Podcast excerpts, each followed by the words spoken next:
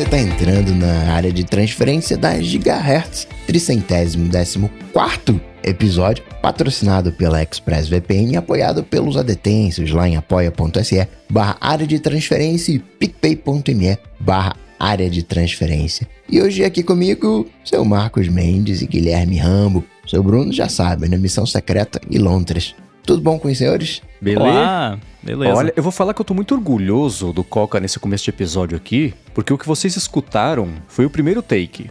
Porque a regra do ADT é a abertura seu quarto, não só do Coca, todo mundo acha um jeito novo. A gente tá faz 314 episódios se enrolando jeitos novos aqui. E o Coca pôs pra gravar, começou, falou e terminou. Falei, olha só que incrível.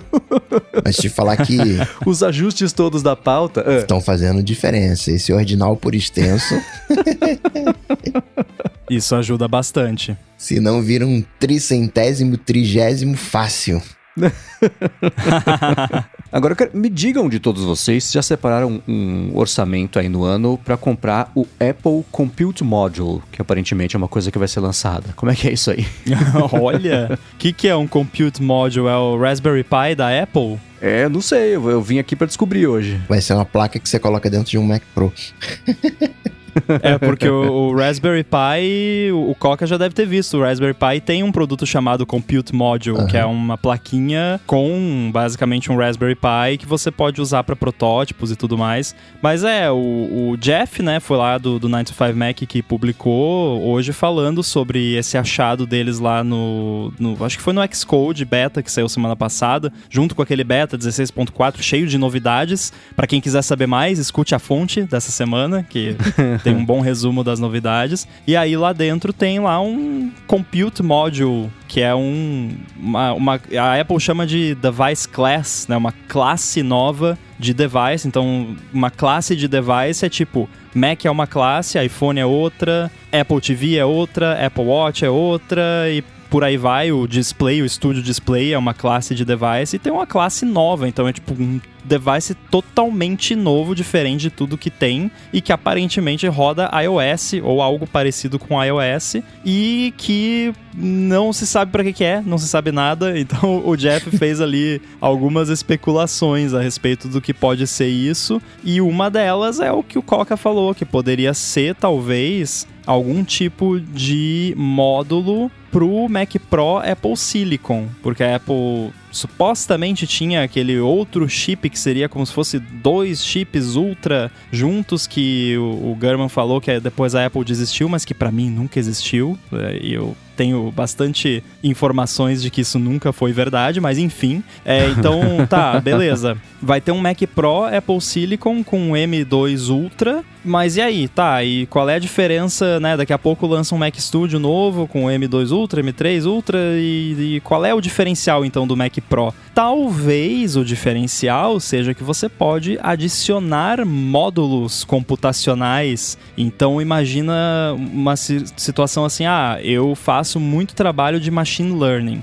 Eu consigo ali com o M2 Ultra, com bastante memória RAM, eu consigo treinar modelos de machine learning grandes, né? Se forem otimizados ali para o Apple Silicon e para Neural Engine, eu processo eles rapidinho lá, rapidinho, né? O mais rápido que dá. Mas é um processo que vai ficar rodando lá, e enquanto esse processo está rodando, os recursos ali do meu computador estão ocupados. E se eu tivesse esses módulos computacionais extras, então, ah, vou treinar aqui um modelo que vai ficar um tempão treinando, mas eu quero continuar aqui usando a minha máquina na performance máxima possível. Treina no, no módulo computacional, que é, é como se fosse outro computador, só que não é um computador completo, é ali o, o cérebro do computador que roda ali um sisteminha operacional para gerenciar o, o processamento e o seu computador principal manda as informações para lá e fala, ó, oh, processa e devolve o resultado. Isso não é uma novidade gigantesca. A, a GPU de um PC tradicional é um compute module, é um, um outro.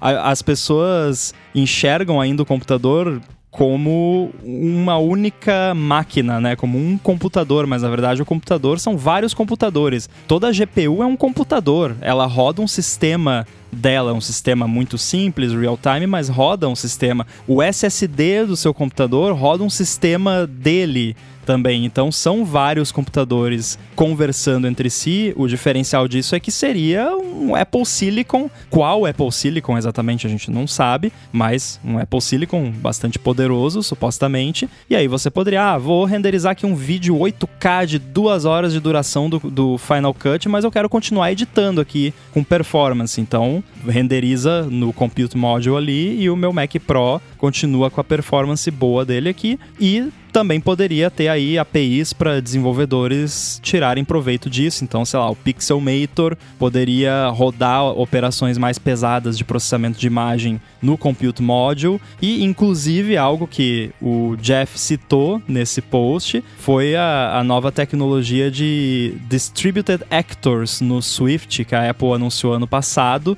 que é justamente um recurso da linguagem e do sistema para facilitar o, a conversa entre sistemas rodando em computadores diferentes ou em processos diferentes dentro do mesmo computador. Então, eu acho que a teoria que o Jeff colocou ali de ser módulo computacional para o Mac Pro faz bastante sentido, mas agora eu quero ouvir a opinião de vocês. Raspberry Pi é meio complicado, né? Porque ele por si só, ele, ele já é como se fosse um compute module, né? Ele já é só aquela, uhum. a, aquela plaquinha, mas tem porta USB, né? Ele, ele é um mini computador. Um compute module, ele não vai ter a portinha, não vai ter uma USB, ele é, é, é, quase como se fosse só o chip. Claro que ele vai ter as extensões, é uma outra interface que tem, né? É, é, é como se fosse um Raspberry Pi 4 que a gente já está mais acostumado, só que sem as portas. Você coloca as portas, alguma coisa assim. E ele não é um exatamente. Ele pode ser uma coisa independente. E aí, se for uma coisa independente, a gente fica pensando, tá, mas o que, que a Apple vai fazer? Não, vai.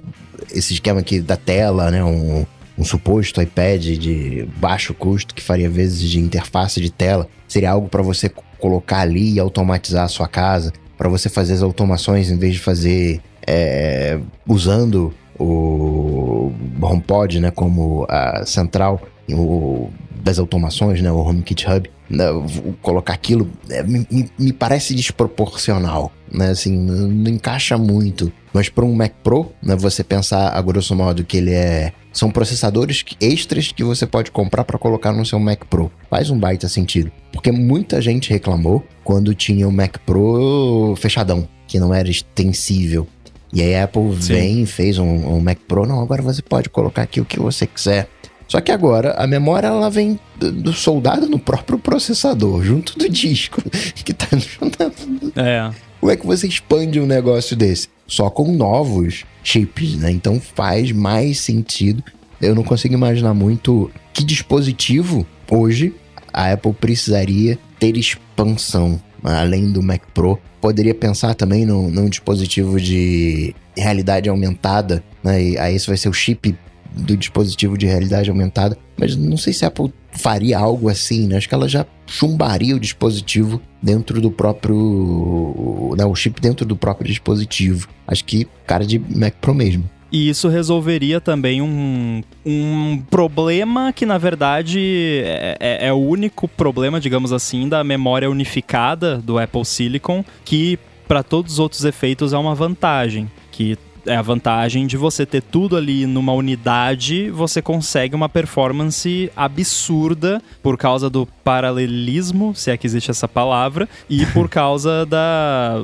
tá tudo perto, né? Que é física, né? velocidade da luz. Então tá tudo pertinho ali, tudo compacto. Então a, a GPU, a CPU conversam rapidinho, não precisa um, um, grande gargalo que você tem em outros sistemas. É assim, ah, beleza, eu tenho uma GPU poderosíssima aqui, capaz de fazer computação muito rápida, mas para eu fazer computação nessa GPU, eu preciso pegar a memória que está na CPU, transferir para a GPU, e aí lá na GPU ela vai processar e daí vai transferir a memória de volta para a CPU. No Apple Silicon não existe isso. A CPU fala para a GPU: "Ó, oh, tem essa memória aqui, faz isso". E tá já tá lá. A GPU acessa direto. E aí você tem o problema que eu falei que é, não dá para expandir a memória. Ah, então coloca mais memória. Então no Mac Pro coloca ali uma memória separada, mas daí quebra tudo, não funciona mais nada, porque aí se o pedacinho da memória que você precisa tiver nessa memória extra, vai virar o gargalo e aí vai engargalar o seu sistema inteiro, porque vai tudo começar a dar lag porque o processador está ocupado conversando com essa memória. Isso não vai acontecer nesse nível com um módulo separado, porque dentro do módulo ele vai ter a memória compartilhada.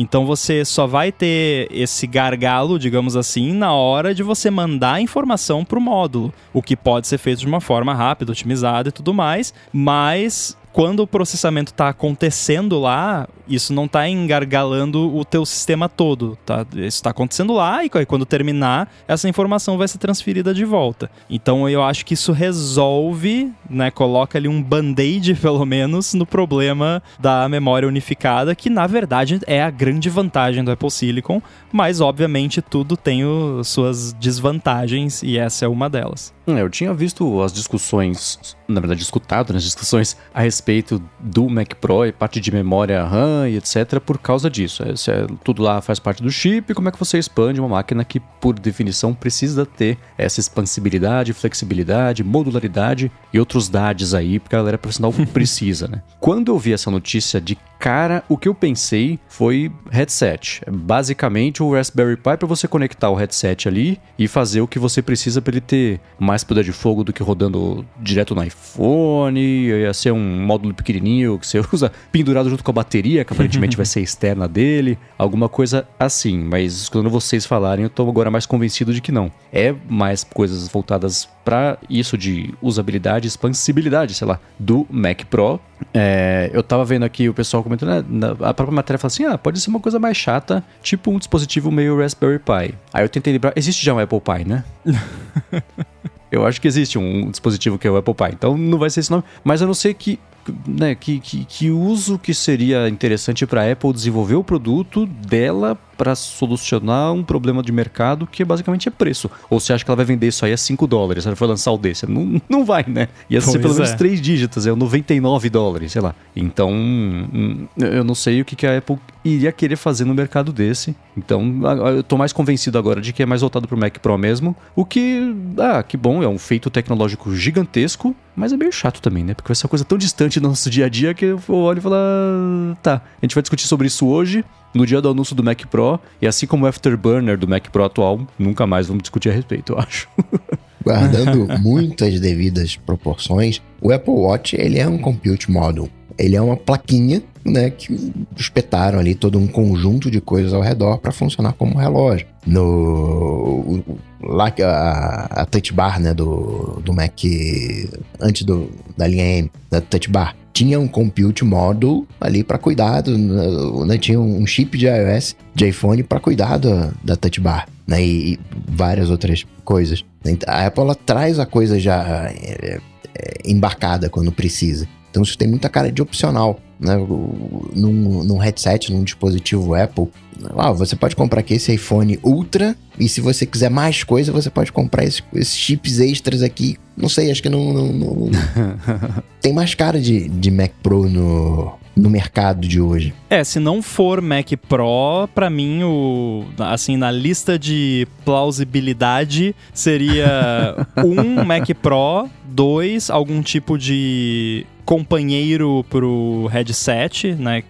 Um módulo externo para você conectar o headset lá e ele faz a computação do headset para você. Ou três, algum tipo. De... Não, na verdade, três algum tipo de Raspberry Pi que a Apple usa lá dentro para testar o iOS e, e, foi parar ali no código sendo que não devia. E quatro, e de fato, algum produto estilo Raspberry Pi ou algum de development kit da Apple estilo Raspberry Pi que eu, o, é, o Jeff colocou no, no post dele que seria a alternativa menos interessante, mas para mim é, eu ia dar pulos. Já imagina que divertido para quem é desenvolvedor você poder pegar ali um Raspberry Pi da vida e instalar um Mac, um iOS e, e fazer o que você quiser com aquilo. Pô, seria mó legal, Apple, por favor, faça. mas, né, acho que é da, da, das probabilidades é a menor delas, mas todas elas eu acho interessantes, assim, tá? todas elas são, são curiosidades, né? Pelo, o da Apple tá usando internamente para testar coisa do, do, iOS,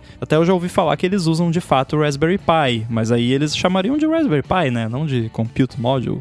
Então, hum. e também não não estaria lá no, no sistema como um, um outro tipo de device. Então eu acho mais provável que seja realmente algo relacionado ao Mac Pro. Nossa, vai ser uma decepção se for só uma coisa interna lá que acabou sobrando no, no código do iOS. Não era para ter aparecido porque não vai ter. Ah, não. Sempre existe essa possibilidade, né? Aham, uhum, não seria inédito, né? Pra deixar essa possibilidade clara, né? Porque a gente podia pensar, não, mas por que que ia estar tá lá, né, no, no, código isso aí? Mas eu fui dar uma fuçada na, nessa parte lá onde aparece isso, e aí quando o pessoal achou lá também, eu fui, fui procurar por tudo para ver se encontrava mais alguma informação. Não encontrei nada, senão o post teria mais detalhes, né? Mas eu encontrei o, o, o, o subsistema lá do, do iOS que, que tem essa listinha do, dos device classes, e aí um deles é IFPGA. Talvez o Coca sabe o que que é, né? Mas é um... Basicamente é um development board que, que, é um chip que não é um chip, que é quando a Apple tá testando lá, e isso tá lá no código do iOS, daí eu fui olhar versões anteriores, tá lá no código do iOS desde sempre. A IFPGA, que é uma parada que só a Apple usa lá dentro.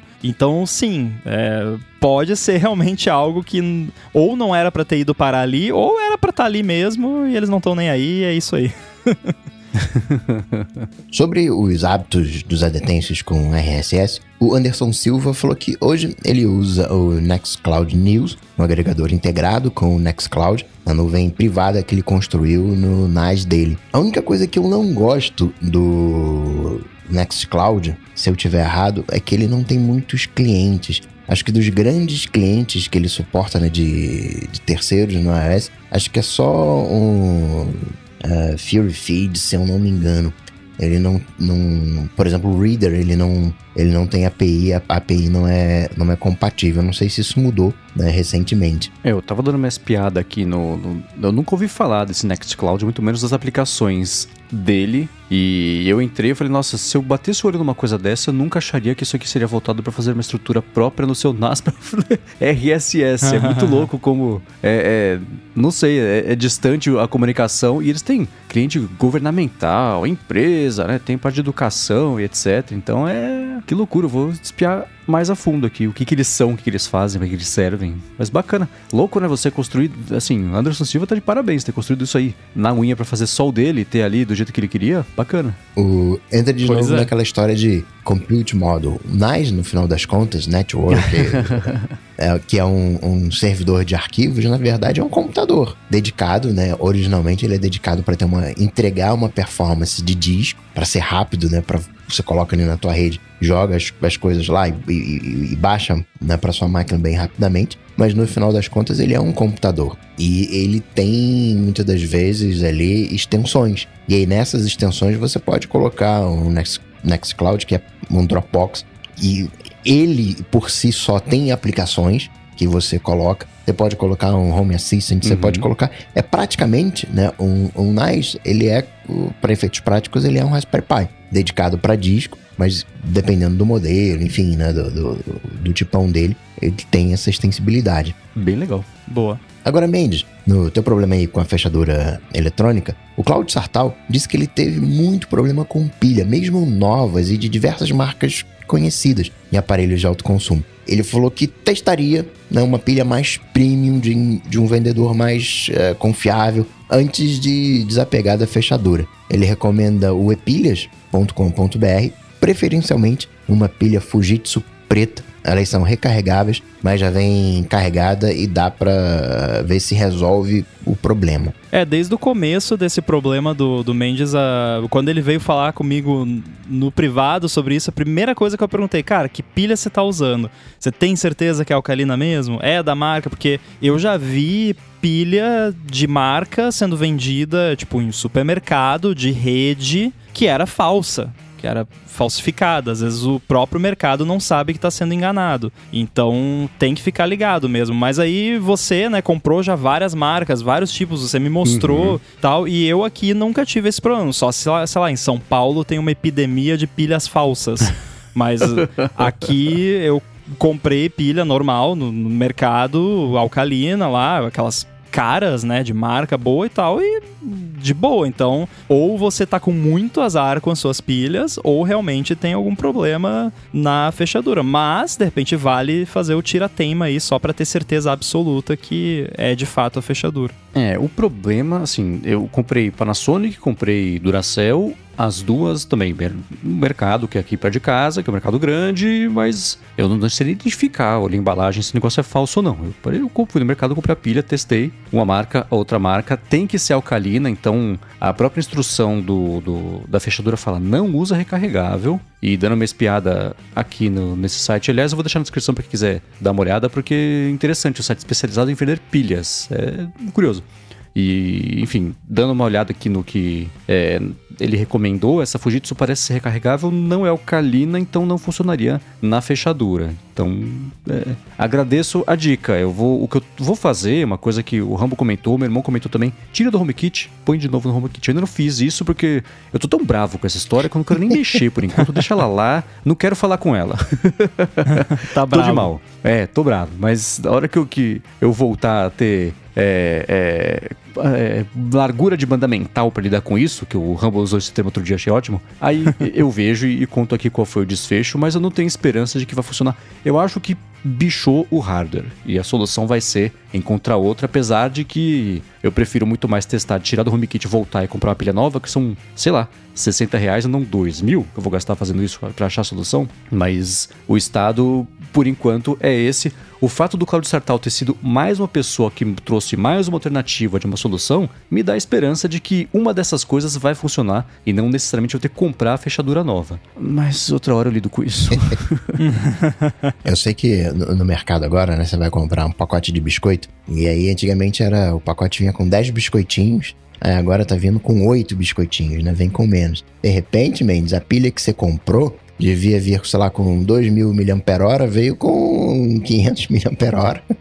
Comprou a pilha alcalina, mas não com a quantidade de carga e teve esse problema. Aqui eu tenho aqueles sensores de movimento que operam com pilha. E com a pilha original, sei lá, durou um ano a, a, a pilha. E é uma pilha, parece uma pilha, é menor do que a, a pilha pequena, só que ela é mais larguinha, né? Parece uma pilha grande pequena, né? O, o, formato, né? Ela não é um formato de. Uhum. É mais uh, tarracuda. E aí eu comprei uma genérica whatever da vida, durou dois meses. E aí eu comprei pilhas é, bacanas e durando mais do que do que original. Então tem uma boa pilha faz diferença nesse de durabilidade. Claro que no, no meu caso, né, não tem força, né, não tem que mover nada, mas também já tive esse problema. Que marca de pilha alcalina vocês recomendam? Ou vocês conhecem, vocês confiam que não seja uma dessas famosas, tipo a Panasonic e Duracell, por exemplo, que eu comprei que. Eu acho que a culpa não é da pilha, de novo, mas ainda assim, sei lá, tem marcas mais recomendadas para comprar, mais confiáveis, com mais desempenho? Não sei. Ainda existe a Eneloop. Eu lembro que era tipo a melhor assim que tinha. Existe, mas existe eu ainda. particularmente uso normalmente Duracell. Para mim, né, sendo original de, de fato, funciona de boa. Beleza. E não é Panasonic, né? Tava dando uma olhada aqui. Para pilhas em geral, eu uso Duracell. Mas para as pilhas, é... por exemplo, essa, né, que é um formato específico, eu, né, você não encontra no mercado nem nada, eu não olho exatamente para a marca. Eu olho pro miliampere hora. Eu olho para a quantidade de carga que ela tem. Então, por exemplo, para uma é, pilha pequena, né, padrão Duracell, eu miraria em algo aí com 2.500, 3.000 mAh. Beleza. Ó, o Claudio Sartal tá aqui, ele comentou que a Eneloop é a versão mais cara da Fujitsu. Muito bem, esclarecido. Obrigado a todo mundo que está ajudando. Prometo que assim que eu tiver boas notícias, eu as darei. e sobre a hipótese do Ice Cube se tornar pago ou não e todo o papo de código aberto, o Paulo Branco é, escreveu dizendo que quando ele disse né, que não iria ser pago, é porque ele acompanha os tuts do programador e ele nunca viu qualquer referência a isso. Ao contrário né, de muitos outros aplicativos que atualmente estão grátis, né, mas é para teste. Em algum momento eles vão ser pagos, como é o caso do Mammoth, né, do Mastodon, entre outros. Ah, sim, é. A gente expandiu a conversa para um. A gente levou ela para o outro lado, mas aparentemente o Ice Cubes mesmo, ele vai seguir gratuito nessa encarnação dele, o aplicativo que está com código aberto, que a gente falou assim, alguém pode pegar esse código, empacotar no aplicativo novo e vender na App Store, mas o Ice Cubes é, é eu acho que, que ele deve mesmo seguir, ele está ganhando cada vez mais destaque, o que é bacana. E colando aqui com outro feedback foi do Marcelo Lopes, que ele mandou que está usando o Mona, que ele, ele disse, né? Para mim, está sendo o mais intuitivo e completo hoje, quando se fala na experiência Mastodon para macOS,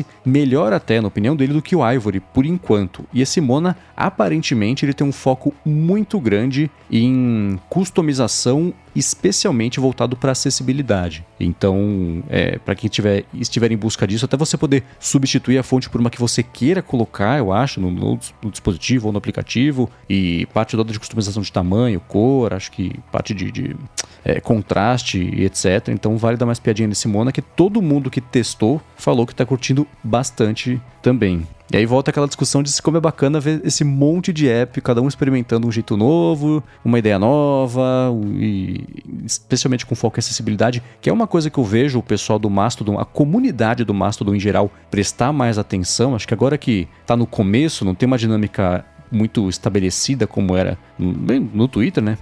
É, tá todo mundo achando um jeito novo, diferente, mais acessível, mais gentil, mais leve de lidar e de, de, de interagir, o que é sempre bacana de ver. Né? Vale lembrar que o Mastodon ele não é novo, né? Ele é velho.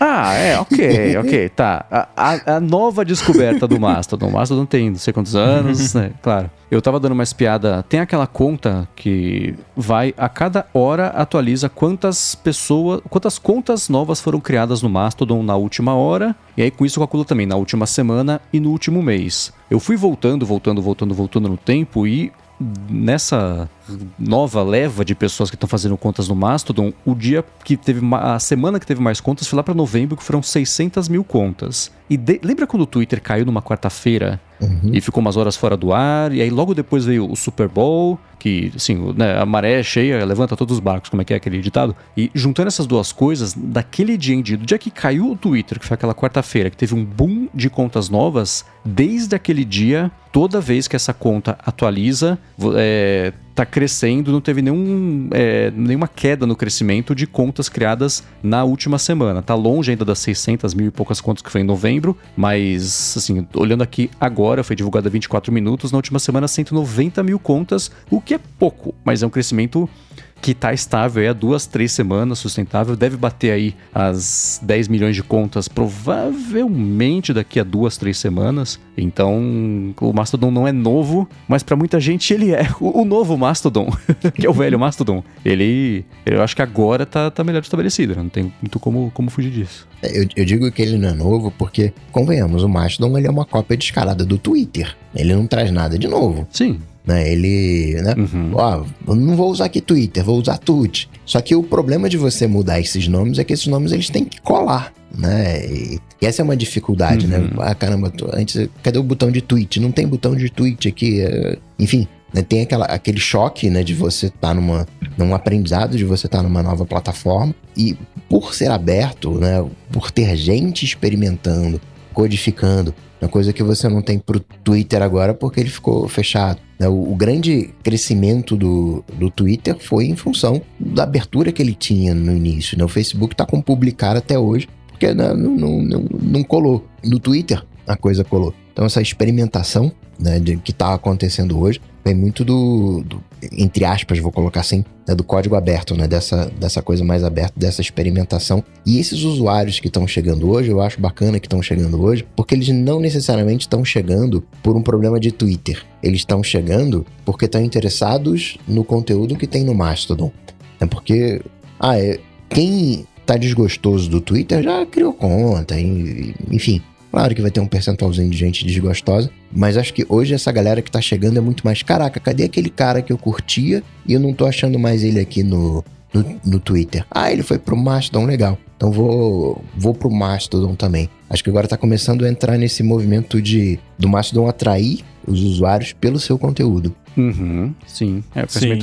é isso, né? Quem se divorciou do Twitter já tinha criado uma conta. Só que é justamente essa massa crítica de pessoas que.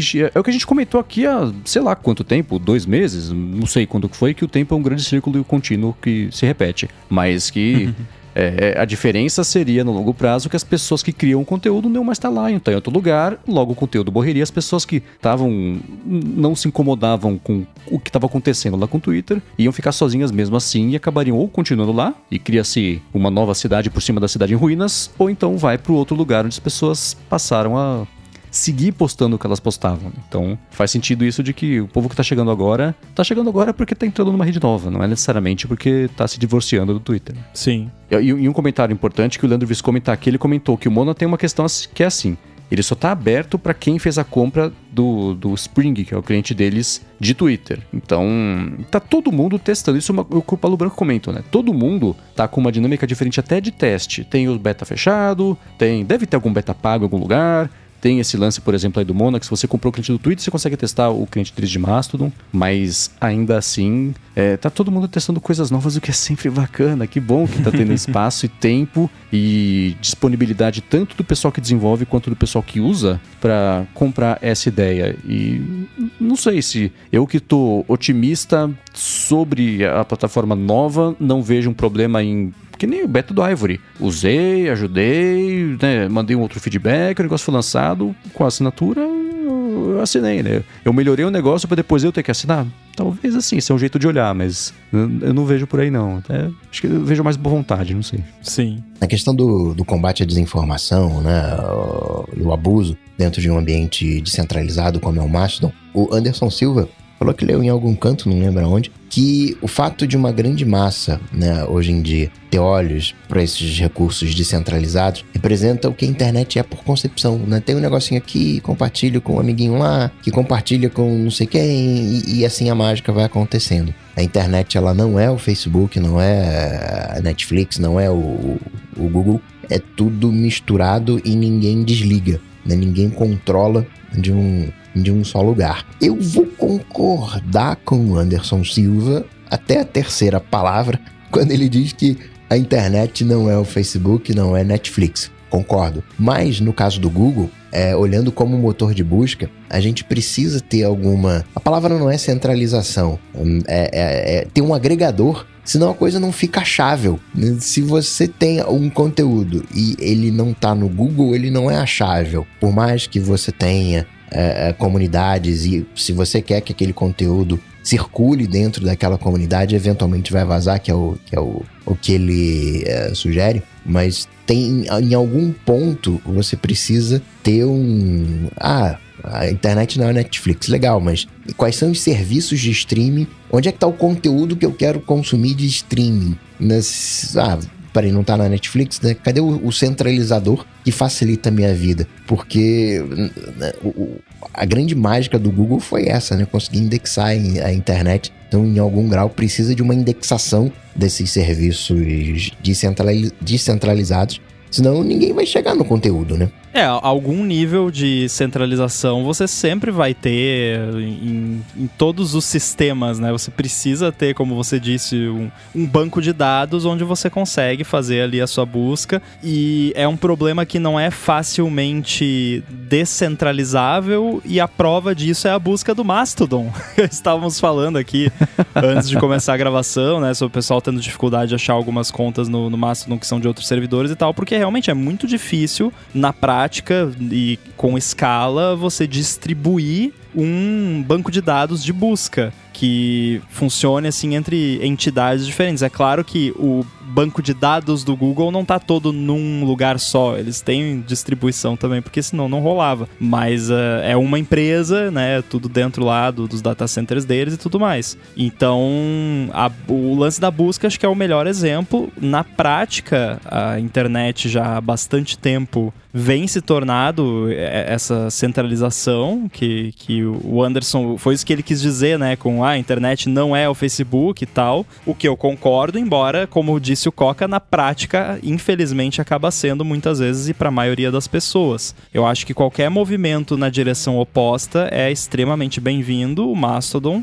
é um desses movimentos. Por isso que talvez muita gente não tenha entendido. Eu não sei se a gente chegou a falar muito sobre isso no ADT, mas na internet, no geral, teve bastante crítica quando o Google colocou aquele AMP Que quando uhum. você uhum. ia acessar um resultado de busca na web, no, no, no site mobile, você ele abria dentro do Google uma página diferente lá do site, meio que numa versão Google, para você não sair do Google, continuar lá dentro mesmo quando você acessava um resultado da busca. E aí a galera achou isso tão ruim porque você está centralizando ali, você está absorvendo a internet dentro do Google, sendo que a internet não é isso. A internet, né, a World Wide Web surgiu justamente nesse conceito de hiperlinks. Olha que nome bonito, né? Que hoje em dia é só link. Mas uh, você tem uma página que tem um link para outra página, que tem um link para outra página, e assim você vai indo e navegando, e sempre funcionou assim. E infelizmente foi se tornando essa coisa mais centralizada, que é o que a galera chamou de Web 2.0. Ah, não, agora o usuário pode contribuir aqui com o conteúdo,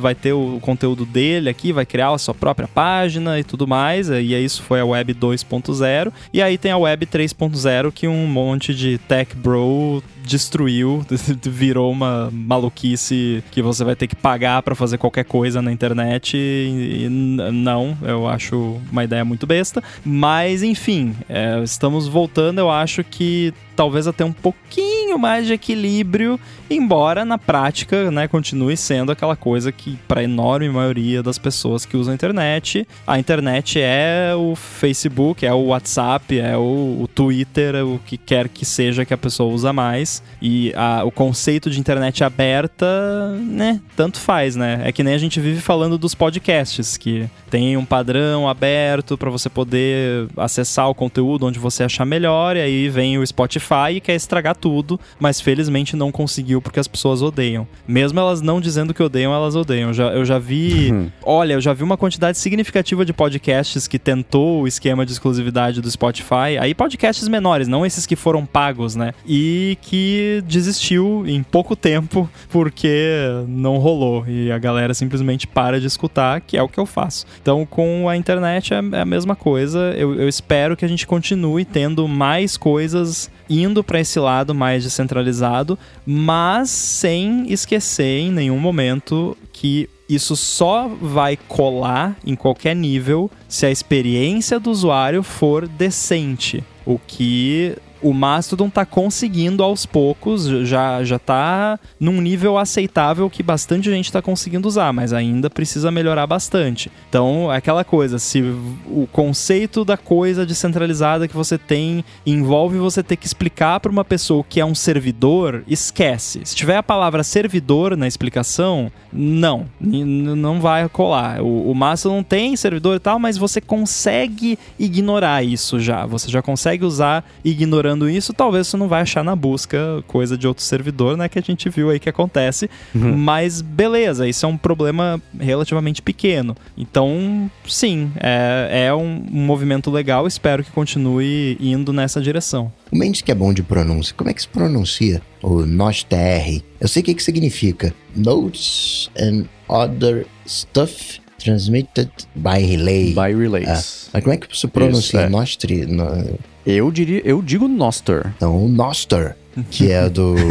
é um protocolo criado por um brasileiro, até que foi no uhum. Fiat Jeff, alguma coisa assim. Que o Jack Dorsey, pô, bacana esse negócio, ele deu uns bitcoins pro, pro, pro criador. E eles lançaram um aplicativo no Twitter. E no Twitter, para você criar conta, né, usando o Noster, é o Damos, né? O aplicativo. Uhum. E aí teve uma cambada de gente que fez, né? Nostra, aplicativos Nostra para pegar as chaves, para pegar a grana da galera. É brincadeira. Você faz, você faz um serviço que para usar o serviço é outro nome. Ah, tá aqui o Nostra, mas eu uso com Damos. Meu Deus. Isso é uma coisa que eu já falei no Stack Trace, talvez o Mendes vai lembrar, mas falando no caso sobre bibliotecas e frameworks de, de programação, que às vezes você quer, ah, eu quero usar um negócio aqui que vai me ajudar, sei lá, colocar efeito em imagem. Daí acha lá uma biblioteca no GitHub lá, aí, ah, a biblioteca se chama Lontra. E aí, ah, para você usar a Lontra, você vai ter que usar também essa outra biblioteca aqui que chama Bola. E aí você cria aqui um objeto bola.nostradamus para você colocar na lontra e gerar uma imagem que a gente chama de ban, sabe? E aí inventam uns nomes, e aí tudo tem um nome e aí o negócio chama lontra, mas aí você tem que para fazer o negócio você usa bola e tudo bem que nesse caso é um negócio para programador, programador tem que, né, ter a paciência ali de aprender, mas para que complicar, né? Programador adora complicar as coisas. Então, assim, é, programador é ótimo para muitas coisas. Normalmente não é muito bom para criar uma boa experiência de usuário. E você ter que usar um, no, um negócio que para você usar um negócio que tem um nome, você tem que usar outro negócio que tem outro nome que não tem nada a ver com outro e que é uma piadinha de programador, vai dar muito certo com programadores. Os programadores vão achar mó engraçado. Alguns deles, eu não acho. Mas o usuário você não vai ter nunca. Me desculpe. Então, né? Então imagina se, sei lá, é o, o serviço é o Mastodon, mas aí para você criar uma conta, você tem que criar uma conta no Elephant para você usar o Mastodon. não dá, né? E Rambo, nessa tua definição de coisa que não pode ter, ah, não pode ter servidor que não vai colar. Chave pública e chave privada também não pode ter, porque nesse não. Noster você não cria um usuário, né? Você cria um ID que é uma chave pública, que eu que ah, toma aqui minha chave pública. Me segue, me segue aí minha chave pública. Um negócio com 300 caracteres. Eu estudo programação e programo uh, desde uh, 2010, não, antes disso, faz muito tempo, eu tô velho. É, e eu fui entender a ponto de conseguir explicar para outra pessoa o que é chave pública e chave privada faz, sei lá, um ano, nem isso. Aí você quer que uma pessoa leiga entenda isso? Não dá, a pessoa não vai entender e não tem que entender, porque é muito complicado. Tem que simplificar as coisas. É, essas coisas são. É, é, hobby de quem se interessa pela minúcia técnica disso, como é que funciona. Quem bate o olho e fala, nossa, curti, entendi, vai ser meia dúzia. E os entusiastas da meia dúzia vão se juntar e, e a coisa não que ela morre aí, mas ela é meio autocontida, né? É que nem tudo esse negócio que o Rambo comentou agora de Web3, mesmo lance. Voltando ao que o Anderson Silva tinha comentado, eu concordo com o Anderson e com o Coca na parte que eles não conseguiram concordar. A internet não é o Facebook, não é Netflix. Ao longo dos últimos anos, todo mundo aprendeu a, a, a, equivaler uma coisa com a outra, tanto que se você tem que hoje em dia criar uma conta num serviço tipo Mastodon, todo mundo dá tela azul porque não consegue conceber um nível a mais de dificuldade, de, uma volta, um passo a mais para você criar uma conta e sair usando. Isso é um problema, é, é, meio triste, né? Porque não costumava ser assim. A parte do Google, ser, a, a missão deles depois de Don't Be Evil virou: a nossa missão é organizar as informações do mundo. A gente quer indexar e organizar tudo o que existe para que o momento que você precisa de uma coisa, o momento que você encontra a distância, o delta entre uma coisa e outra, seja o menor e mais rápido possível. E conseguiram fazer isso com um certo nível de sucesso. Então, o Google, ele ainda. O, o, não o Google. Isso de você encontrar ainda é necessário. Eu estava comentando esses dias sobre geocities com, com alguém. E era tão legal. Existia um problema gigantesco de descobertabilidade, né? Porque você tinha lá os, os, os as vizinhanças e que não é muito diferente de instâncias, diga-se de passagem, né? E você tinha, você criava sua conta, tinha o número, tinha não sei o que lá, e, e era tudo era um grande playground. Né? Hoje em dia, o que tem mais próximo disso seriam, por exemplo, as páginas do Facebook, ou o pessoal fazer uma coisinha ali de WordPress, mas essa volta à intenção de você ter as coisas abertas é super bacana, só que com a, a, não é nem a malandragem, com o conhecimento adquirido dos problemas que todo mundo vem enfrentando desde sempre na internet, que é entender que nem todo mundo chega aqui para interagir com a melhor das intenções. Né? Então, a internet do Tim Berners-Lee funciona super bem. Se você estiver no ambiente em que todo mundo está lá para contribuir, e contribuir que eu digo assim, não está lá para enganar, para aplicar golpe, para espalhar mentira, para xingar um amiguinho, que está todo mundo lá para mesmo discutir, mesmo discordar, do jeito que a gente sabe que seria o jeito educado e etc. Só que a gente sabe que não é assim. Então, a gente tem não só no Mastodon, mas em todos esses outros protocolos abertos, uma oportunidade gigantesca que é de, entre muitas aspas, refazer a internet aberta com o aprendizado de tudo que. De todas as formas que o pessoal estragou nos últimos anos com esses problemas todos que eu acabei de citar e todo mundo sabe do que eu tô falando. Então, seria muito bacana aproveitar isso tudo e, e, construir essa a volta à internet aberta que é legal. E essa foi uma discussão que eu vi o pessoal faz um tempo, faz um ano mais ou menos, do ATP, ter quando saiu aquele tem um cara chama Bartos. Eu vou, eu vou caçar aqui. Era um, é um sobrenome eslavo, sopa de letrinhas, né? E ele tem explica é, explicações, você vai scrollando na tela como é que funciona um relógio, como é que funciona o som, qual é a relação entre o Sol e a Terra, a gravidade, luz e blá blá blá blá. Então, e eles falaram, pô, esse é o tipo de coisa que a gente não vê mais. Ninguém coloca tempo e dinheiro, investimento em coisas assim, porque não, não viraliza no Twitter, não viraliza no Facebook, não viraliza em lugar nenhum. O cara fez ali o site e, e, e, o projeto dele é esse. Tem um monte de, de chamam de explainers, né? Mas eu coloco isso aqui com contraste, por exemplo, hoje eu tava lá no, é, fazendo exercício, meu personal falou que, pô, tava falando com um cara aqui que me comentou, pô, se no Instagram tem 110 milhões de brasileiros, quer dizer que o público máximo que eu consigo atingir são 110 milhões de pessoas, eu tenho 110 milhões possíveis alunos. Falei, não. Hoje em dia existem 110 milhões de pessoas que usam, mas em todas as redes fechadas só tem um mínimo de exposição se você pagar, se você investir, se você amplificar, né, que é o que no fim das contas é o boost do, do, do Master, né? Se você pagar para ter exposição, senão isso não acontece. O, a solução para isso são os ambientes abertos, né? Com as restrições que precisam para impedir que volte a acontecer no ambiente aberto, que é o desafio que a gente comentou na semana passada, de transformarem isso em mais uma arma para dividir, para brigar, para raiva, ódio e desinformação, né? Eu achei Bartos si, eu vou errar. Sietchanovs.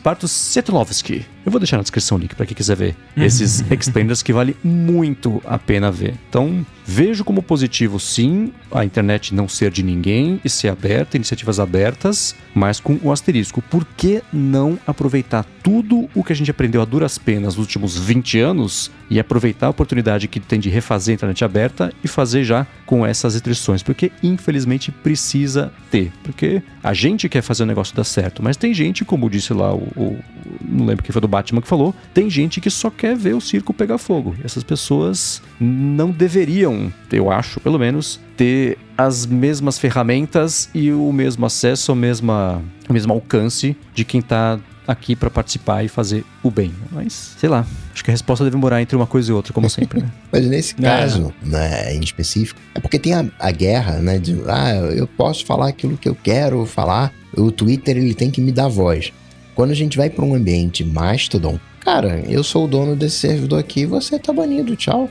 É outra, é outro, porque não existe no ambiente Mastodon, não tem monopólio. Enquanto o, o Twitter, né, o, cara, mas eu tenho que falar porque aqui no Twitter não tem outra alternativa. E nos moldes do Twitter, vamos combinar aqui entre nós que não tem. Ou vamos assumir que não tem. No Mastodon, cara, eu, eu, a minha instância, você não entra, mas tem o fulaninho ali na esquina, vai lá, vê se ele, ele te aceita. E se ele te aceitar, provavelmente eu vou te bloquear, não vou né, trazer os teus. Né, não vou conversar com aquela federação, vou, vou considerar, no final das contas, né? Existem países que são inimigos de outros países. Hoje a gente tem algumas guerras, talvez até muitas, mas é, em tese o, o, país ele não tem relação amistosa com todo mundo. E uh, esse ambiente federado do Mastodon é exatamente isso. Cara, eu não falo com aquele país, eu sou inimigo daquele país, não troco, né, não, não faço negociações comerciais com aquele país, mas faço com aquele, com aquele outro. Porque o grande problema é que existem pessoas que acham que tem a razão, né? E todo mundo acha que tem a razão. Né? E aí como é que fica, né? Eu tenho a razão, você tem a razão. e a gente discorda, né? Aquela coisa de a gente não sabe expor opinião. A gente quer convencer o outro da nossa opinião. Uhum. Né? E, e, pra gente chegar num, num, num, numa humanidade com informação, conhecimento, onde todo mundo né, se respeite, vai muito tempo. O que dá para fazer hoje é isso. Meu paizinho aqui não fala com teu paizinho e vambora. É, eu vejo isso, eu extrapolo para você comentou né? a diferença entre o Twitter e o Mastodon. O Twitter a pessoa ela tem que poder falar porque ela não tem alternativa, enquanto no Mastodon tem diversas instâncias. Eu vejo do mesmo jeito. É assim, o, o Twitter é uma instância de uma rede social. Se você descobrir as regras, você está fora de lá. Tem outras. Você vai ser expulso delas também, né? E aí não é que você está sendo perseguido. Eu acho que existe um padrão aí que significa que você talvez esteja se comportando como as pessoas deveriam se comportar. Mas a gente não vai resolver esse problema aqui, muito menos convencer as pessoas que chegam babando pus de raiva na internet que elas poderiam ir com mais calma e, e, expor opiniões do jeito menos combativo. Mas ainda assim eu vejo do mesmo jeito. Você ser expulso de uma instância do Mastodon ou de um Twitter é a mesma coisa, né? Elas estão te dizendo que aqui não. E o Twitter, assim como o Mastodon, assim como qualquer outra, como um restaurante, vou, vamos chegar aqui na armadilha de fazer uma comparação do mundo digital com o mundo real. Podem escolher não te servir. E você Sim. provavelmente vai ser uma coisa que uma consequência de uma coisa que você fez. Exato. E ainda nessa, o Zuki fez um não necessariamente uma jogada de mestre ou uma jogada óbvia, sei lá como é que a gente pode chamar, mas antes de falar disso, tirar um minuto do episódio para agradecer a ExpressVPN que está patrocinando esse episódio do ADT. A ExpressVPN oferece duas grandes vantagens, que são uma conexão segura para você navegar e a possibilidade de você usar a internet como se estivesse em qualquer país do mundo. A privacidade, todo mundo já sabe. Quando você se conecta a um Wi-Fi público, né? não é nada impossível, nem muito difícil, na verdade, alguém se enfiar no meio da conexão e colocar os seus dados trafegados em risco. Com a ExpressVPN, você protege a sua conexão, você passa a usar o seu dispositivo, seja computador, seja celular, tablet ou até TV, com tudo criptografado, como se você tivesse numa espécie de modo anônimo permanente. Isso quer dizer que ninguém consegue rastrear a sua atividade nem olhar para os dados trafegados. Já a parte de você poder se conectar como se estivesse em qualquer lugar do mundo é ótima porque você pode acessar catálogo da Netflix, como se estivesse nos Estados Unidos, por exemplo, que é diferente do catálogo que ela disponibiliza aqui no Brasil. A mesma coisa para outros serviços de streaming, não só de vídeos, como de música também.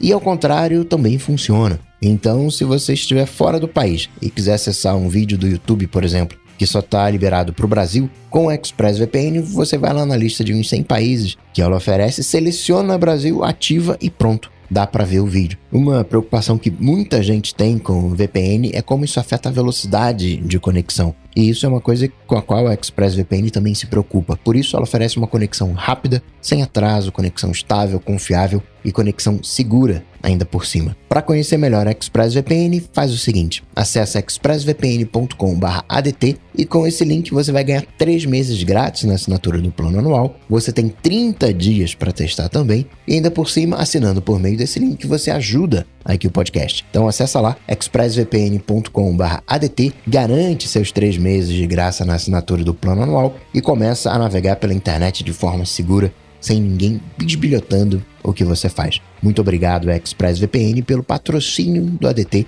e por todo o apoio a Gigahertz. Valeu, valeu. Muito bem. Seu Elon Musk foi lá e falou: ó, manda aí 60 caraminguá que eu vou colocar um selinho azul de verificado para você. E aí o Zuki deve ter pensado assim: caraca, velho, os caras estão pagando para ser verificado só para colocar um gifzinho ali azul. O programador, você consegue colocar um gifzinho azul? Vou também vender esse negócio aí. E aí a Meta anunciou o selo de verificação pago pro Facebook pro, pro Instagram. Tem verificação de empresa, né? Se você tem o. o tem um, você coloca lá o número do telefone, aquele número de telefone tá com seu nome, ele verifica o endereço, tem verificação para empresa. Mas é, tudo isso começou, eu acho, com o, o, Telegram, né, que veio com o usuário premium, colocou aquele aquela bolotinha ali de de premium, né? Que na verdade é mais decorativo do que qualquer coisa. Aí o Twitter falou, acho que dá pra nada. Aí tá cobrando pela verificação e agora o, o Zuck também nessa. Só que, curioso, eu senti no Twitter um certo ranço da galera, mas pro Meta eu não tô sentindo muito esse ranço. Parece que o primeiro a gente rejeita, mas no segundo a gente aceita. é, eu, eu tô com uma dificuldade em achar uma boa ideia. Assim, eu, eu vou começar de um outro jeito. Eu sempre achei bacana a hipótese de poder pagar em troca de não ver anúncios e ter mais privacidade. Ok. Sempre falei isso a respeito do Twitter, inclusive, que eu não usava aplicativo nativo porque era insuportável e não dava para usar, mas eu pagaria uma mensalidade se fosse uma coisa que, me, que primeiro, ajudar a rede, porque eu sempre acreditei na rede, e em segundo lugar, que desse vantagens que tornassem mais útil e, e melhor para minha experiência. Uma, uma contrapartida justa, eu acho, mas principalmente isso. Já que você usando o serviço de graça quer dizer que você é o produto, se eu puder pagar para não ser o produto, eu continuo usando a rede, só que agora a contrapartida é diferente. Beleza. No caso, tanto agora do Twitter quanto especialmente no caso do Facebook, o jeito que o Mark Zuckerberg vendeu essa ideia, eu achei que, que ele é bem representativo do, do assim, ah, você assinar aqui o Meta Verified é uma coisa que vai ajudar a deixar a rede mais segura. Você vai ter proteção contra contas imitarem você, você vai ter direito a suporte ao cliente. Sim, são coisas básicas que qualquer pessoa deveria Nossa. ter acesso a uma rede, né? Não, você, você não poder ser imitado, tipo, não poderem criar uma conta fake se fazendo passar por você é uma feature paga. Então, paga, você paga para não ser imitado e você paga para ter suporte ao cliente. São coisas que eu vejo como básicas, né? Eu não, o suporte veria... eu até, tipo, beleza, dá até para relevar, né, que tipo não tem como o Facebook dar suporte individualizado para qualquer Esse problema, é um problema muito difícil. Não, é impossível. não é muito difícil. Calma que eu vou chegar lá.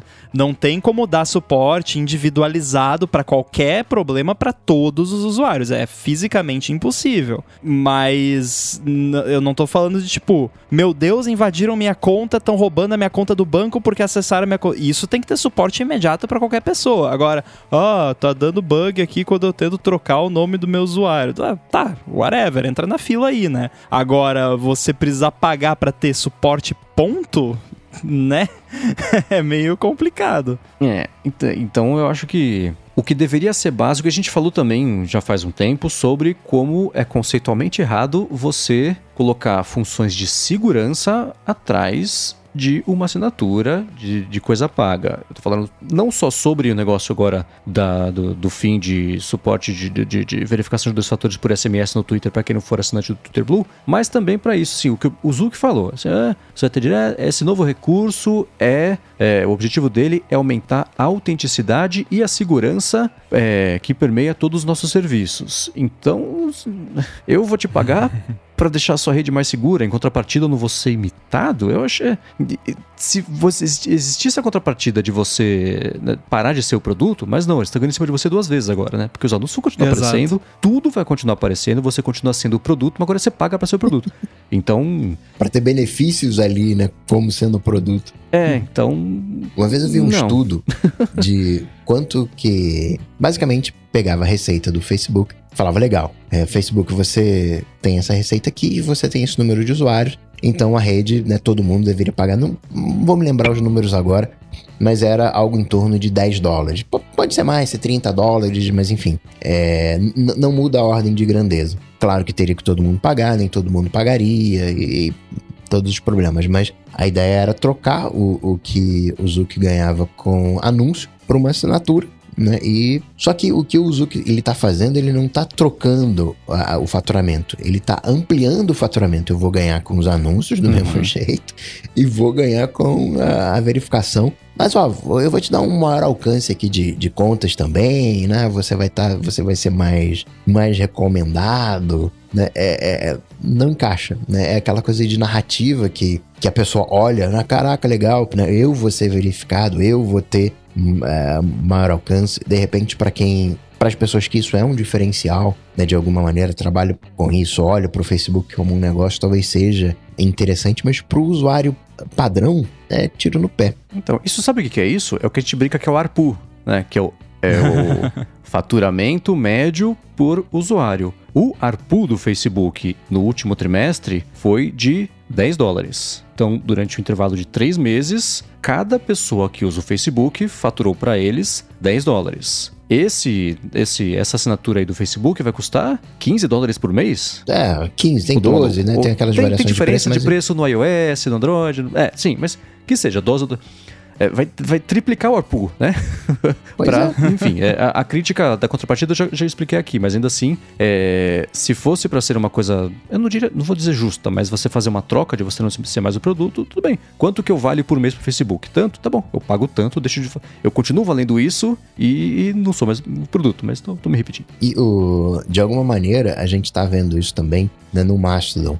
Com 60 reais você levanta uma instância do Mastodon e coloca lá milhares de usuários. E esse é o, no Twitter é o, é o selinho né, que, que você tem. Claro que são empresas, as empresas têm que faturar, né? Isso não, não, não, é, o, não é a questão, mas é a, a proporcionalidade da coisa, né? Claro. Ó, cara, eu posso ter uma rede. Na verdade, eu, ali 60, né? Vai dar uh, eh, 10 dólares. Eu poderia ter duas instâncias, vai. Eu, eu posso ter duas redes sociais pela assinatura de usar uma. E é rede social uhum. com milhares de usuários mesmo. Assim, é desproporcionalidade. Né? É, em tecnologia, as coisas elas são muito baratas, via de regra. Só que vem as empresas, criam seus cercadinhos, seus benefícios e amplificam estupidamente uh, os seus ganhos, né? E, uhum. não para, né? E essa, claro que não é uma ideia nova. Telegram Premium, com vantagens exclusivas para quem assina, que são coisas que a funcionalidade básica do serviço se mantém e você tem acesso a coisas extras, desde transcrição de áudio, que é uma, é um, era um problema resolvido com os bots lá, e agora é uma coisa resolvida direto com eles. Daí tem o selinho, essas coisas intangíveis. Carinhos, né, na verdade. Que, é, mas tudo isso aditivo e não o básico do funcionamento. E se for, por exemplo, você falou do, do Mastodon. O Mastodon.social tem o Patreon, que inclusive faz uns três episódios, né? Eu assinei no ar aqui enquanto a gente tava é, comentando sobre isso, porque nada mais justo. Tô pagando pelo Ivory, que é o, o aplicativo que não tem nada a ver com o Mastodon.social, não, custa nada pagar para ajudar o Mastodon.social também. Então você. É, é, acesso pago a redes, a plataformas, a serviços, não é uma coisa nova, mas o meu medo aqui é a regra virar que assim quebrar esse paradigma entre aspas de que o negócio é grátis porque eles vendem essa informação, então você não quer pagar por isso, né? Então tudo bem. Então a gente vai usar seus dados como dinheiro. E aí vira assim, você não quer pagar por isso, né? Quero sim. Uh, tá, a gente vai usar os seus dados mesmo assim para dinheiro, tá? Então, poxa, gente. Isso é um absoluto diametralmente oposto da ideia que a gente estava comentando agora há pouco da web aberta e das iniciativas e etc, etc. Ela é aberta no, no, no ponto que você, se você não quiser usar, você não cria a sua conta, você né, vote com, seu, com a sua carteira, que é o que o Rambo sempre comenta aqui. Sim, mas é claro que agora com o Twitter, especialmente com o Facebook aderindo a essa dinâmica, vai abrir a porteira para todo mundo também falar assim: pô, vocês estão dispostos a pagar X pro Twitter, X pro Facebook? Estamos deixando dinheiro na mesa, vamos cobrar também, porque no máximo ninguém assina, ok, continua tudo como está. Ou então as pessoas assinam, e melhor pra gente, o faturamento aumenta sem ter que fazer muito. A gente, você só vai poder ter uma senha é, criptografada no nosso servidor aqui se você pagar. Coisas meio básicas assim, podem passar a acontecer. Então, é, é, não sei, eu vou classificar como triste isso porque tá indo na direção oposta do que a gente esperava que fosse o amadurecimento da web, que é você poder pagar para apoiar um serviço ou no mínimo para não ser o produto. Você paga para ser o produto e, enfim, né? É desnecessário dizer que eu não vou assinar nada disso. Facebook, aqui você paga dois e leva um. é uma eterna Black Friday, a Black Friday do Zuki. É a Black Friday do Upside Down. É, eu nem, nem sei se chega a ser triste a palavra. Acho que é mais forte, né? É, é, é má fé, é leviandade você fazer isso, né? É você. Eu entendo que para você fazer uma verificação existem custos associados. Eu entendo que para você ter suporte, você tem que ter pessoas ali e existem custos associados. Mas, cara, você não está faturando com anúncio já, né? Por que, que não provê um, um, um serviço completo? Mas não, é você quer um extra, então você vai ter que pagar a mais por isso e não tem um desconto, né, em função, né, no caso aqui do, do que o Mendes está falando do, dos dados como dinheiro. Né? Isso é, é triste. Bom, pensando pelo lado bom, se é que existe um lado bom em alguma coisa disso, é, eu não sei vocês, mas o Facebook, a rede social, né, o app azul, como eles chamam, tá definhando. A realidade é essa, tá? Tem muita, muita gente usando ainda, tem muita, muita gente usando ainda,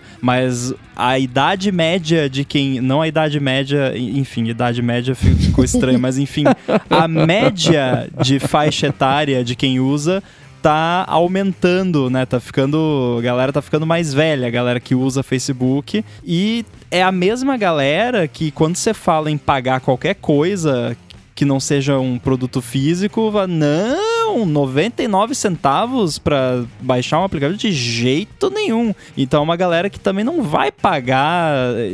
Eu acho que por mais que, que isso exista, não vai ter muita gente que vai querer pagar por isso que usa de fato a rede hoje em dia. Talvez a galera que usa profissionalmente, de alguma forma, mas usuário, assim, o usuário médio de Facebook que, que eu imagino, assim, o, o estereótipo é, é, é, bem parecido com o tiozão do Zap, sabe? Você falou uma coisa, Rambo. Ah, tá definhando. Eu tinha essa percepção também, até saiu o resultado trimestral do Facebook mês passado, onde nunca teve tanta gente acessando o Facebook, bateu 2 bilhões de usuários. Então tá definhando entre os nossos amigos, mas tá arranjando gente aí para acessar em algum outro lugar. Eu não sei sobre esses números, né? Mas assim, eu não sei se é né? usuários né? ativos, se é, se é sessões, como que eles medem isso, mas é fato que a idade do, dos usuários do Facebook está aumentando. Os jovens,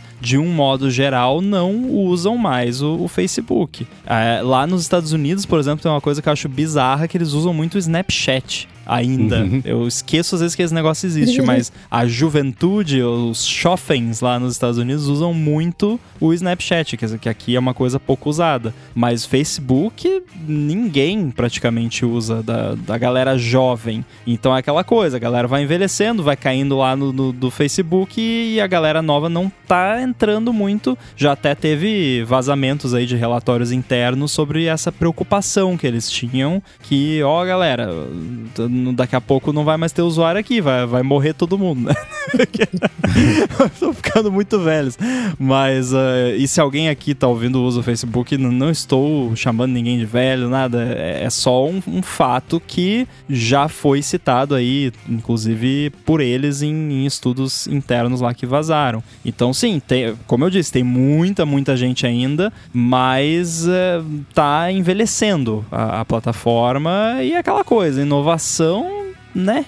É, é, tudo cópia. Eles não lançam nada que não seja cópia de alguma coisa. Então eles podem continuar copiando e vamos ver no que dá.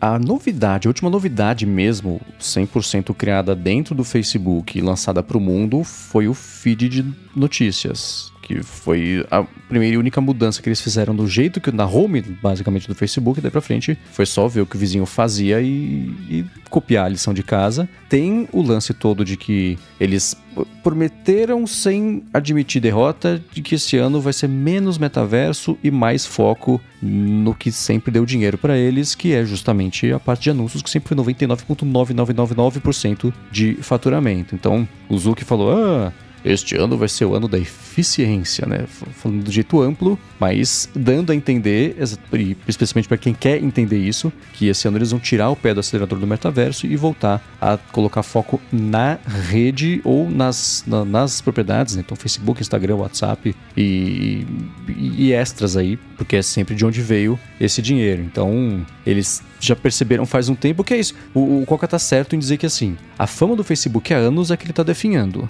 Os números não sustentam essa fama, porque é isso. Não é que eles atingiram, eu tava caçando aqui, não é que eles atingiram 2 bilhões de pessoas que usam, se você somar as propriedades, é 2, 2 bilhões que usam o Facebook, o Blue App, né? O que eles, que eles chamam lá, o Big Blue, sei lá como é que chama. Não, Big Blue é o computador, né? Mas enfim, o, a, a, rede social Facebook mesmo. Tem que ver como é que eles classificam isso, né? Porque assim, a pessoa caiu num, numa, numa página do Facebook e não tá logada, ela é contada como pessoa, usuário ativo?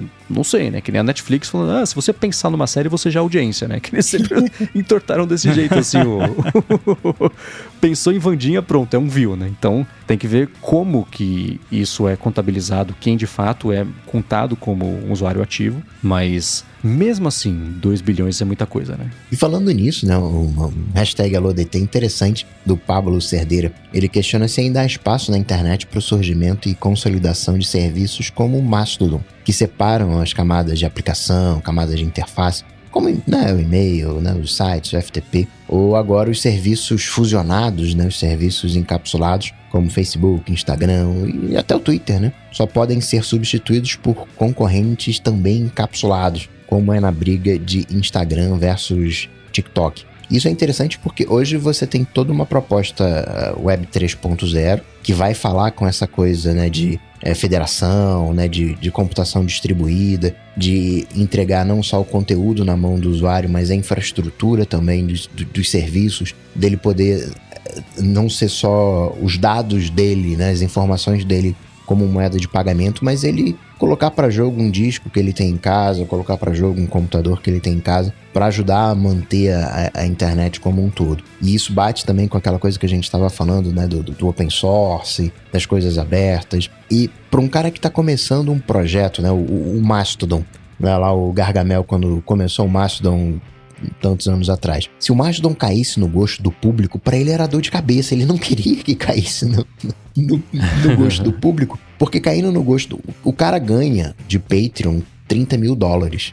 Vamos combinar aqui que 30 mil dólares é um salário. Né? O cara não. O Mastodon não transformou o Gargamel num Elon Musk, num Mark Zuckerberg. Ele é um. continua sendo, vamos colocar assim, um programador. Ele tem um salário de programador. E quando tá no comecinho, quando você tem muitos usuários, isso vira dor de cabeça, vira problemas que ele tem que resolver.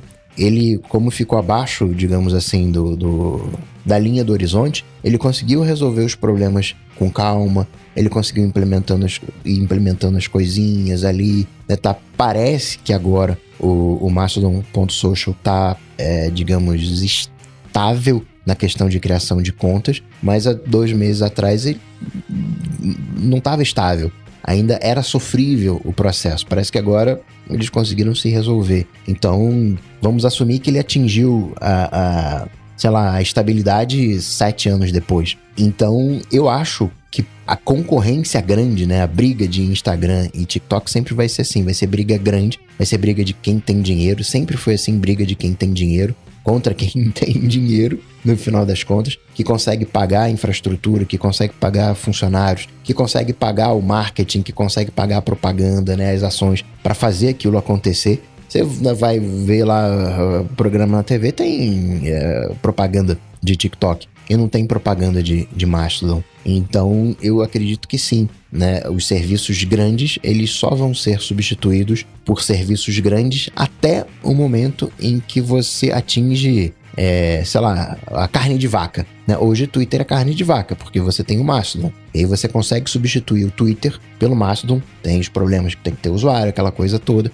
Né? Tem que ter um, um, um motivador para que a pessoa saia de um serviço principal para o outro. Mas eu acho que só os serviços fusionados, só esses serviços encapsulados como Facebook, Instagram, Twitter, eles têm grana para fazer a coisa acontecer. É, tem uma questão aí que é, por exemplo, todas essas redes e os aplicativos, eles têm uma dinâmica específica. Né? E você tem o TikTok, por exemplo, que você baixa o aplicativo, nem cria uma conta, ele já começa a coletar os inputs blá, blá, e mostrar anúncio, porque não interessa se você tem uma conta ou não. O que eles querem é ter olhos ali grudados na tela e entre uma coisa e outra veicular o anúncio, que é daí que veio o dinheiro. Né? Se você tem uma conta não é quase irrelevante, especialmente se você tem um sistema que consegue muito rápido identificar o que, que você gosta e o que, você não gosta. Que coisa mais necessária para isso do que o anúncio direcionado? Então, só que essas você tem o Instagram com a dinâmica de, de uso, né? Que é a criação de conteúdo que é específica de lá versus o TikTok. É claro que essas plataformas sempre vão existir, sempre vão ser muito fortes. Porque o, no, no, assim, o jeito mais fácil é, você não precisa nem criar uma conta para usar. O mais difícil é, você cria uma conta e começa a usar.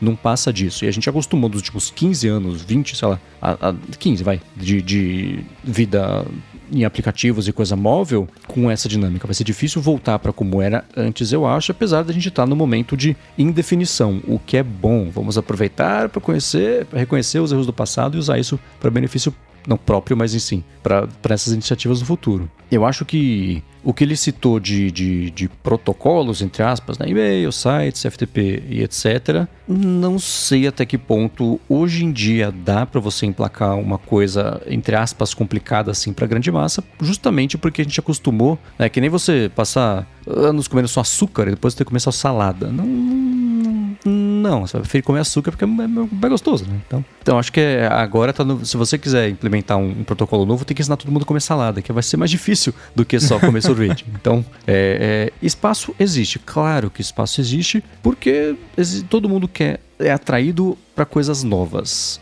Só que cada vez mais, pela dinâmica que a gente tem hoje, de pouca atenção, essa coisa nova tem que ser fácil. Então, se você tem três passos para criar uma conta, esquece. Tem que ter um passo ou zero passos, melhor ainda. Né? Então, é, mas tem que é, é, é, costume. Espaço existe e que bom que existe. O Mastodon é uma prova disso. E você tem, por exemplo, o Twitter. Uma das coisas que aconteceram recentemente foi que o Musk falou assim: a tela quando a pessoa cai em Twitter.com, não tem que mostrar um botão gigantesco faça login. Mostra uma timeline, seleciona umas coisas e mostra para a pessoa, que é exatamente o que o TikTok vem fazendo desde o começo, porque aí você já consegue de cara, né, sem a pessoa estar tá logada, gerar números, gerar, coletar e, e, e informações e distribuir conteúdos e com anúncios permeando isso. Então, essa dinâmica cada vez mais vai acontecer. Não precisa mais você ter contas, você tem que ter acessos. E é muito mais fácil, a barreira de entrada é muito menor, é nula você ter acessos, basta a pessoa entrar, acessou, pronto, está cumprida a missão. Então, você converter isso em alguém que vai usar o serviço, você tem que fornecer um bom serviço. E o TikTok, por exemplo, sempre fez isso por conta do algoritmo. O algoritmo, eu estou usando o termo errado, mas mágico e, enfim, é, é, o resultado a gente conhece qual que é. Então, espaço tem. E que bom, mas entre o, o, a complicação percebida do Mastodon, que no fim das contas eu, eu, eu, acho que é um paralelo bom com o Geocities. Todo mundo criava, todo mundo entre aspas, né? Criava conta no Geocities e ninguém reclamava. Era assim, você entrava lá, você escolhia se você gosta mais de esporte, é cinema, é não sei o que lá, é Hollywood, é, é estádio e você criava lá o seu sitezinho e funcionava. Aí é que tá, é, a pergunta foi sobre essa separação de a consolidação de serviços que tem a separação da camada de aplicação com serviço. De, de, se você for explicar isso, não vai pegar nunca. De, de aquela uhum. coisa que eu acabei de falar, né? Isso só é relevante pra gente que é técnico, pra programador, pra galera que se interessa por isso. Você nunca vai vender uma pessoa usar alguma coisa porque, ah, porque a camada de aplicação e o servidor é separado e é descentralizado. Você convence gente tipo eu e o Coca. Tipo, Mendes convence só porque você faz o ADT, senão não convenceria. Uhum. É, agora, você vai, não vai convencer o, o, tio do, do Zap. Você não vai convencer o jovem lá que só quer postar fotinho divertida. Então, é a questão é qual é a experiência do usuário. Se a experiência do usuário é similar ou quiçá melhor que no TikTok, Facebook, etc., vai colar. Né? Tende a colar. Claro que não é só o negócio ser bom que vai fazer sucesso, aquela coisa. Depende de N fatores, sorte, marketing, grana, tudo mais. Mas se o grande diferencial for é descentralizado, a camada de aplicação, servidor é separado, não, não vai pegar, porque isso só pega com quem se interessa por isso. E normalmente quando o que é anunciado como o diferencial da plataforma é isso, você vai ver a experiência de fato de uso e é uma porcaria, para falar bom português. Então é essa questão. Se tiver uma boa experiência de usuário, tem alguma chance de ter ali uma consolidação, de ter um espaço no mercado. Se não, não. O Mastodon, já disse, eu acho que tá chegando lá, já tá num nível que uma pessoa qualquer, entre aspas, consegue lá entrar no, num servidor qualquer. Ó, ih, falei a palavra proibida, agora não vai mais dar certo. Vai entrar num sitezinho lá, tipo mastodon.social, vai procurar no Google, criar conta no Mastodon. E vai clicar lá e vai vai conseguir se virar e vai usar. Eu uso o, o Mastodon agora no Ivory, tanto no, no Mac, obrigado Mendes, que me mandou o link do Test uhum. Flight quando estava aberto, quanto no iOS. E para mim, eu não tô nem aí que é dividido, que é vários servidores. É, esse fato, mesmo eu sendo uma pessoa que se importa com isso, para mim, no meu uso, isso não faz diferença. Então, se eu consigo usar sem isso fazer diferença para mim, que bom, porque é sinal que uma outra pessoa que não liga para isso vai conseguir usar também. É isso, a cama... ele falou da camada da aplicação versus a camada da interface. A camada da aplicação tem que ser... não é que ela tem que ser transparente, tem que ser invisível. O usuário uhum. tem que lidar com a camada da interface, né? o como, o protocolo. Não, não, não, não. Então, eu acho que quem conseguir contar melhor, separar tão bem essa história que só a camada da interface seja o, o, que a pessoa percebe como o serviço, aí tá resolvido. Porque não, se você tiver que explicar o que são duas. É o Nostra e o Damos, né? Explicar que são duas coisas diferentes, são a mesma coisa, só que uma coisa não é outra, só que é a mesma coisa, esquece, né? e, e é esse que é o ponto, né? O, o grande barato do Facebook é que a gente não precisa levantar o capô A gente não sabe o que tem por dentro do, do, do, do Facebook, dentro do Twitter. No Mastodon a gente sabe, aí a gente fala. A gente quer pagar de, de, de, de esperto, não, porque tem aqui, tem lá.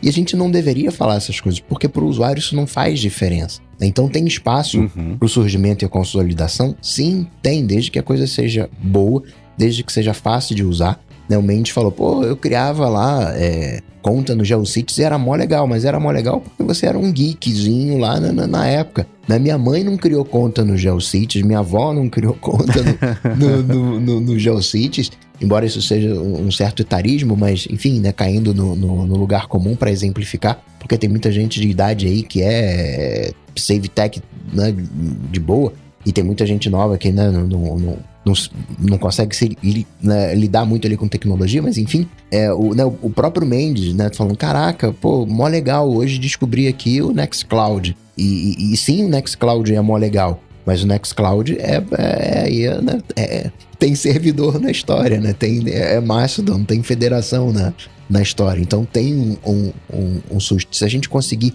remover do nosso vocabulário essas coisas, né? Não, não. Não interessa se é protocolo, se não é.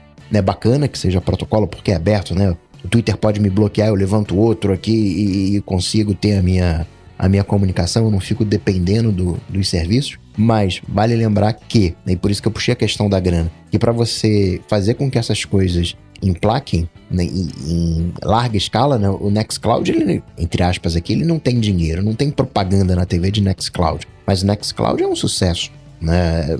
Sem sombra de dúvida. Ele não é das massas, ele não caiu no, no, no, no uso massificado, mas ele é grande. O, você pegar um, algo para fazer emplacar, você precisa de grana. E quando você tá num, num ambiente, digamos assim, né, indie, você não tem essa grana para fazer a coisa emplacar. Mais provável que você comece a fazer seja comprado e incorporado de alguma maneira. Então, espaço tem, mas por uma questão de grana, eu acho que faz mais sentido esses serviços encapsulados, né? Por terem grana, terem mais acesso, conseguirem fazer as coisas colarem. Cadê o Be Real? Né? Cadê o crescimento do Be Real? Tá crescendo? Tá crescendo. Tem, mas você vai estar tá limitado ali aqueles 60, 100 usuários no máximo, que é o, o tanto que você consegue interagir. Tudo bem, é para ser Be Real, essa é a proposta, não é para ser grande. Tá tudo certo mas o Be Real ele nunca vai ser grande, até exatamente por isso. E também porque não tem a grana ou acesso a recursos para fazer a coisa deslanchar.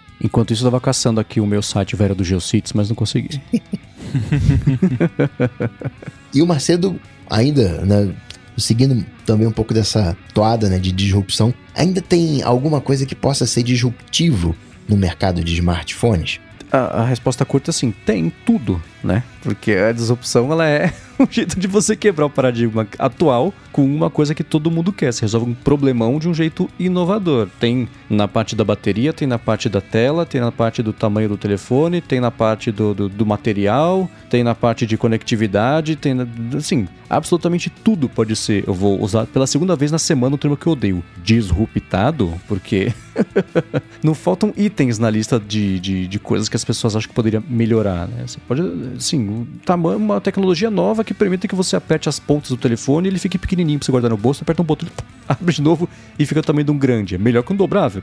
Então, tem ampla, ampla é, é, capacidade ou oportunidade de disruptar o mercado de telefone. Assim como de telefone disruptou um monte de coisa. Assim, o, se a gente tivesse perguntado, tem oportunidade de disruptar o mercado de iPods? Tem, é o telefone. A gente nunca teria pensado no telefone disruptando o iPod, assim como a gente não está pensando no insira um produto aqui que certamente vai disruptar o mercado de telefones, mas ainda tem sim, tem muito. Aí, aí a gente chegou no, num ponto. Eu acho que não tem mais como ser disruptivo no mercado de smartphone. Eu acredito que quando você passa muito tempo sem evolução num produto, é porque esse produto atingiu a maturidade. Isso quer dizer que o smartphone não tem para onde evoluir? Não, ele tem muito para onde evoluir. Mas o dia que conseguirem resolver o problema da bateria, ele conseguir ficar pequenininho e eu expandir, ele não vai ser chamado de smartphone, vou chamar de outra coisa.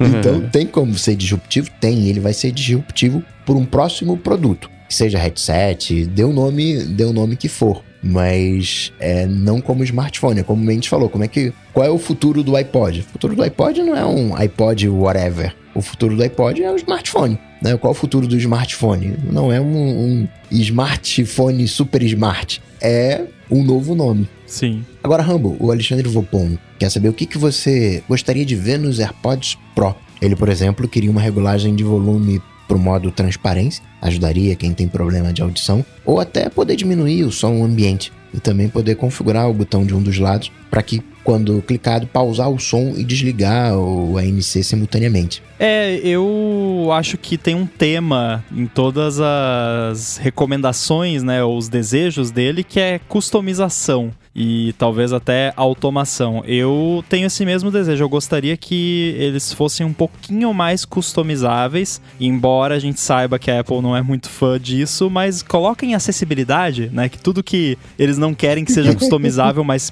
mas vai ser, eles botam dentro de acessibilidade. Então bota lá, porque seria legal. É, o pessoal já pediu, por exemplo, pro AirBuddy ter um recurso de você poder clicar nos AirPods para fazer alguma coisa, rodar um shortcut, sei lá, quando clica no, no esquerdo ou no direito. E infelizmente não dá para fazer isso porque não, não tem esse recurso, não, não é algo que o sistema permite e também o próprio hardware não permite algo assim, ele é meio que pré-programado para mandar o, o, comando X ou Y quando você faz determinada ação. Então seria legal. O lance do modo ambiente eu também gostaria muito. O modo ambiente adaptivo que veio com os de segunda geração é maravilhoso, mas eu ainda acho que ele podia ter talvez diferentes níveis de sensibilidade, porque no meu caso de uso mais comum, que é quando eu vou caminhar na rua, acontece muito assim já. Ah, tô, eu tô caminhando aí, eu tô caminhando na calçada, naturalmente um dos meus ouvidos está virado pra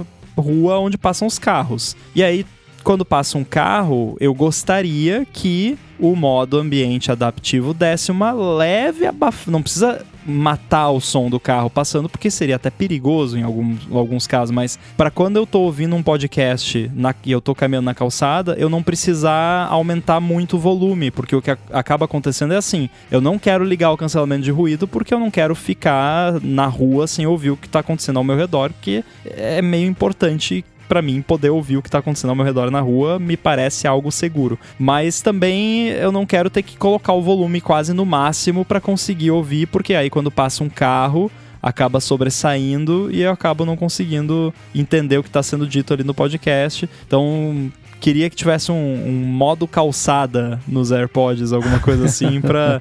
Ah, tá. Aquele barulho do carro passando, sabe? Dar uma abafada naquilo só pra deixar, tipo, um pouquinho abaixo do, do volume do, do que eu tô escutando, para não precisar ficar botando o volume muito alto. É o meu maior desejo atualmente. Cara, eu, eu, nunca percebi o modo adaptivo de cancelamento de ruído. Justamente porque ele é muito seletivo. É, ele só entra em ação para barulhos muito altos e muito instantâneos, assim que o ataque é muito rápido. Para quem uhum. já mexeu com compressor de áudio, você já mexeu, graças a mim, né? que eu te mostrei. Como... Então tem o ataque, né? Então tem que ser um som tipo muito abrupto e alto ou estridente. Então, o que explodiu a minha cabeça quando eu usei esse modo pela primeira vez foi o latido do Yoshi. Que eu tava ali, ele latiu e caraca, ele baixou o latido do, do cachorro. Que mágico. então qualquer barulho que é assim muito abrupto e alto, ele conserta. Então se você tá no lugar ali,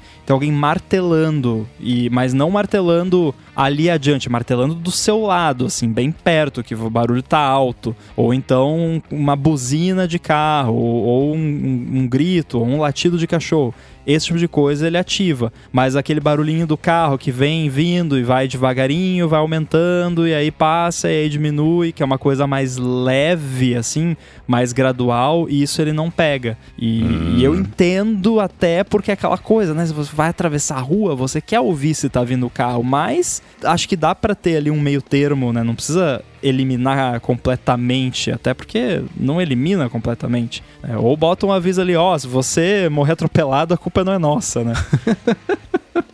Tá, entendi. É, eu queria poder ligar e desligar isso enquanto está acontecendo, para poder notar a diferença. Que, como eu já disse aqui na fonte, é só assim que eu percebo. Por comparação imediata e, e tendo a referência de um para o outro. Senão, Não funúncia pra mim. Eu tenho um teste que você pode fazer, mas aí talvez vai dar problema com os vizinhos e talvez eles até chamem a polícia, que eu ia falar, pede pra lá e gritar do seu lado. Porque realmente é só com barulho. Tem que ser é. um barulho bem alto e abrupto, né? Ou, ou arruma um cachorro que lata que só posso uhum. fazer o teste. tá, se eu puder fazer testes que não me façam ser preso no fim do teste, eu, eu, eu prefiro. For science. Excelente. Muito obrigado aos adetêncios que nos apoiam lá em apoia.se barra área de transferência e picpay.me barra área de transferência. Express VPN, pelo patrocínio ao Edu, que faz toda essa mágica acontecer. Para falar comigo, vocês sabem, sei lá, bater Cocatec no Google ou ir no Instagram, no arroba coca.tech, mandar uma DM e a gente troca uma bola. E para interagir com os senhores. Mastodon, vai lá no servidor do mastodon.social Eu sou arroba underline inside por lá, Guilherme Rambo 2 no Instagram. E também tenho aqui na Gigahertz o Olá Mundo, que saiu episódio novo essa semana. Confere lá. Valeu. Boa. Eu sou MVC Mendes lá no Mastodon, no Instagram também. Sigo distribuindo convites para o Mastodon.social para quem quiser criar uma conta neste servidor. Nessa. Eu vou começar a chamar, de vizinhança, vamos ver se isso ajuda. Na vizinhança do Mastodon.social. Cortiço. É. Fala comigo que eu mando o invite. Eu apresento um monte de podcast aqui na Gigahertz e o Bolha Dev também, que sai todo dia com notícias de tecnologia, inovação e desenvolvimento. E escrevo também pro ifeed.pt. Tudo dito e posto. A gente volta semana que vem. Tchau, tchau. Valeu. Valeu.